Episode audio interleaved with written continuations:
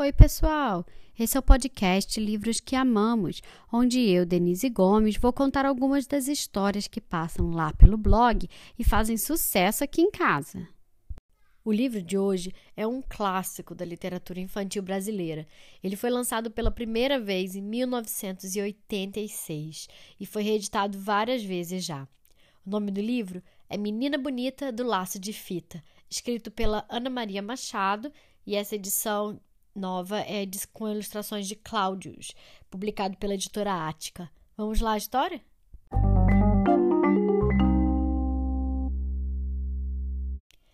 Era uma vez uma menina linda, linda. Os olhos dela pareciam duas azeitonas pretas, daquelas bem brilhantes. Os cabelos eram enroladinhos e bem negros, feito fiapos da noite. A pele era escura e lustrosa, que nem pelo da pantera negra quando pula na chuva. Ainda por cima, a mãe gostava de fazer trancinhas no cabelo dela e enfeitar com um laço de fita colorida. Ela ficava parecendo uma princesa das terras da África ou uma fada do reino do luar. Do lado da casa dela morava um coelho branco, de orelha cor-de-rosa, olhos vermelhos e focinho nervoso sempre tremelicando. O coelho achava a menina a pessoa mais linda que ele tinha visto em toda a vida e pensava: Ai, quando eu casar, quero ter uma filha pretinha e linda que nem ela. Por isso, um dia ele foi até a casa da menina e perguntou: Menina bonita do laço de fita, qual é o teu segredo para ser tão pretinha? A menina não sabia, mas inventou. Ah, deve ser porque eu caí na tinta preta quando eu era pequenina. O coelho saiu dali, procurou uma lata de tinta preta e tomou banho nela. Ficou bem negro, todo contente. Mas aí veio uma chuva e lavou todo aquele pretume e ele ficou branco outra vez.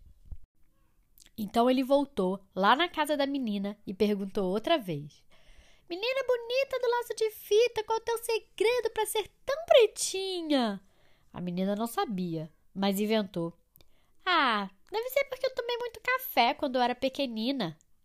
O coelho saiu dali e tomou tanto, mas tanto café que perdeu o sono e passou a noite toda fazendo xixi, mas não ficou nada preto. Então ele voltou lá na casa da menina e perguntou outra vez: Menina bonita do laço de fita, qual é o teu segredo para ser tão pretinha? A menina não sabia, mas inventou. Ah, deve ser porque eu comi muita jabuticaba quando eu era pequenina. O coelho saiu dali e se empanturrou de jabuticaba até ficar pesadão, sem conseguir sair do lugar. O máximo que conseguiu foi fazer muito cocozinho preto e redondo, feito jabuticaba, mas não ficou nada preto. Por isso, daí a alguns dias, ele voltou lá na casa da menina e perguntou outra vez: Menina bonita do laço de fita, qual é o teu segredo para ser tão pretinha? A menina não sabia e já ia inventando outra coisa, uma história de feijoada. Quando a mãe dela, que era uma mulata linda e risonha, resolveu se meter e disse: São artes de uma avó preta que ela tinha. Aí o coelho, que era bobinho, mas nem tanto, viu que a mãe da menina devia estar mesmo dizendo a verdade, porque a gente se parece sempre é com os pais, os tios, os avós e até com os parentes tortos. Se ele queria ter uma filha pretinha e linda que nem a menina, tinha era que procurar uma coelha preta para casar. Não precisou procurar muito.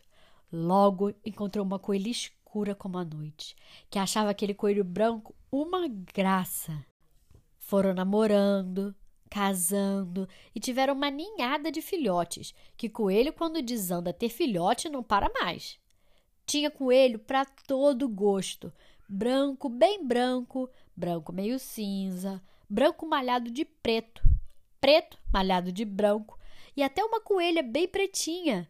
Já se sabe, a filhada da tal menina bonita que morava na casa ao lado.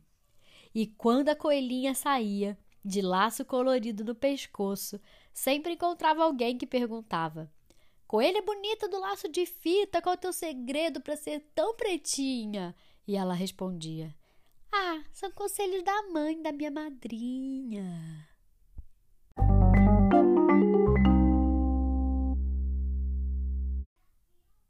E aí, gostaram?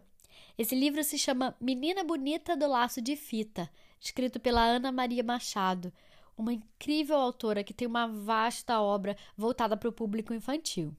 Se você gostou, siga a gente nas redes sociais e compartilhe com seus amigos o podcast. E fiquem ligados, porque semana que vem sai uma nova história. Até lá!